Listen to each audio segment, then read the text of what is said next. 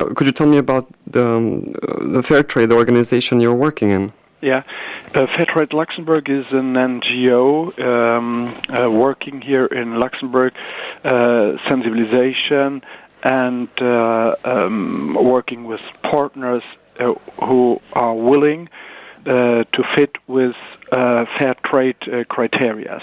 And um, um, our organization is a non-profit organization uh, which does no business, but we are uh, working in sensibilization and uh, give license to fair trade partners uh, who fit uh, fair trade uh, standards and um, uh, especially it's uh, to fight uh, poverty and to enable the producers who often produce a lot of products we use and need every day uh, that they can earn their living with dignity um, and which give them better access to their rights uh, in the countries of the South, especially in Latin America, Africa, and Asia.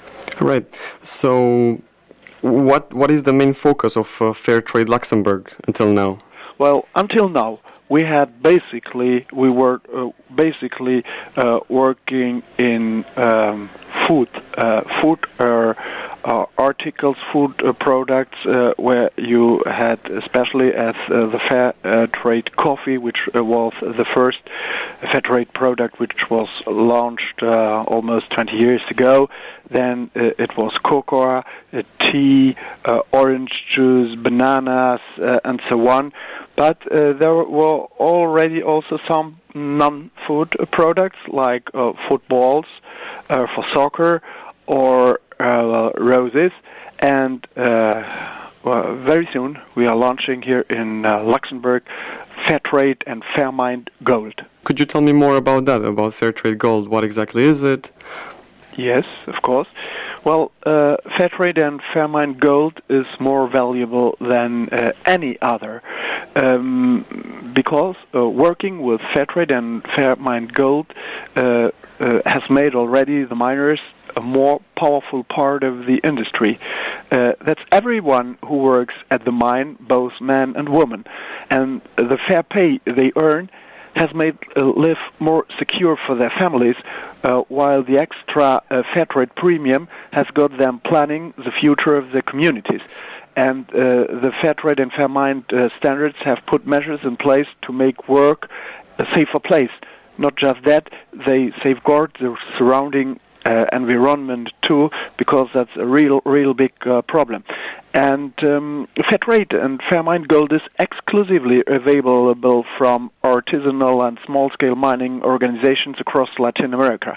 Uh, globally, there are uh, 100 million people who depend directly or indirectly on this type of mining. Uh, they are characterized by high levels of uh, poverty, trapped in uh, unfair supply chains, and struggling to get a fair price for the gold they mine. And uh, fair trade and fair mine certification enables miners to earn uh, their living with dignity by participating in a schema that gives them better access to their rights, gain more security from knowing there's a minimum prices for the gold they mine. And they can also invest fair trade premium in community development projects uh, such as education, health, and environmental uh, restoration. Uh, finally, in, it empowers themselves, gaining bargaining power with the traders and more control in the supply chain by developing uh, democratic collective organizations and also improve their working conditions through a mandatory use of protective, due and safer use of uh, chemicals, which definitely is a big problem in this kind of uh, And so, um, fair trade uh, uh, gold is uh, really, as I said at the very beginning, it's more valuable than any other, and every piece of it tells us a story. And where did the initiative come from? Is it um, is it a new initiative, or how did it develop? Well, it was uh, developed uh, together uh, with um, fair uh, mining. Uh, this is an uh, Alliance for Responsible Mining, and uh, uh, together with Fair Trade International. And uh, Great uh, Britain was the first fair trade initiative. Uh, they launched uh, gold, and here in uh, continent, uh, uh, it was now Netherlands, and uh, very soon it's Luxembourg. Uh, so. Um, we have here a good uh, uh, collaboration uh, together with other NGOs uh, which were already uh, active uh, in this kind of kind of business. And what is also very very important um, in this matter is that it will be possible to have also ecological gold, gold extracted without the use of chemicals. Uh, and I think this is really also a very, very uh, important, uh, important uh, matter because uh, so often uh, is used toxic chemicals such as mercury and cyanide and uh, which definitely is often not respectful uh, with the environment. So fair trade gold necessarily has to be um, chemical free, or is it? No, not n- no, no, no. Uh, we have two. We have two types. We have, uh, let's say, uh, normal gold, um, and we have also ecological gold uh, under fair trade conditions.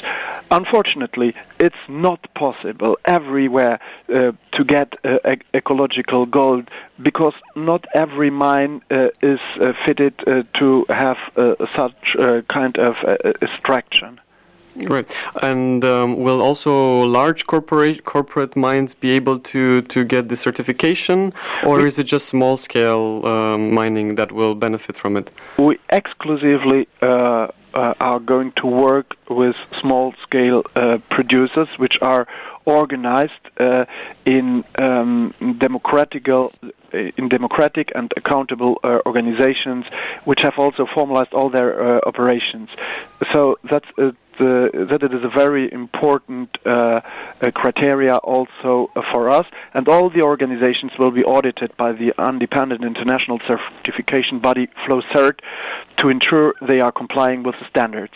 And when you say small, um, what is the, the amount of of people that can be part of a of a, cooper- a cooperative of mining? That depends from every uh, uh, different uh, mine. Uh, so. Uh, it, uh, what is very important that is that they have to be organized in a form of cooperative.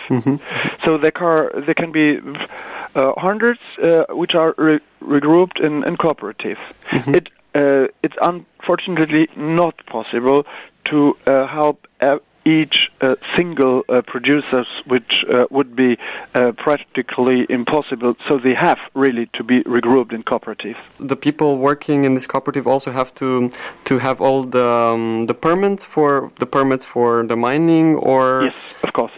They they do have. We we ha, uh, we exclusively are going to work uh, with organizations and partners uh, who have formalized all their operations. Because uh, as you know, uh, right actually in Peru there is a, a, a huge conflict uh, which uh, led uh, uh, the the president um, uh, to uh, resign uh, the entire government, and uh, this is especially because uh, of. Uh, a conflict uh, with um, a large uh, American company Uh, uh, about uh, um, gold mining. So you you you, you just see uh, how important it is um, to to really have alternatives, uh, and um, uh, there is there are very often large industries um, which uh, which are highly uh, equipped, uh, but who are um, taking all the benefits uh, of gold mining out of the country.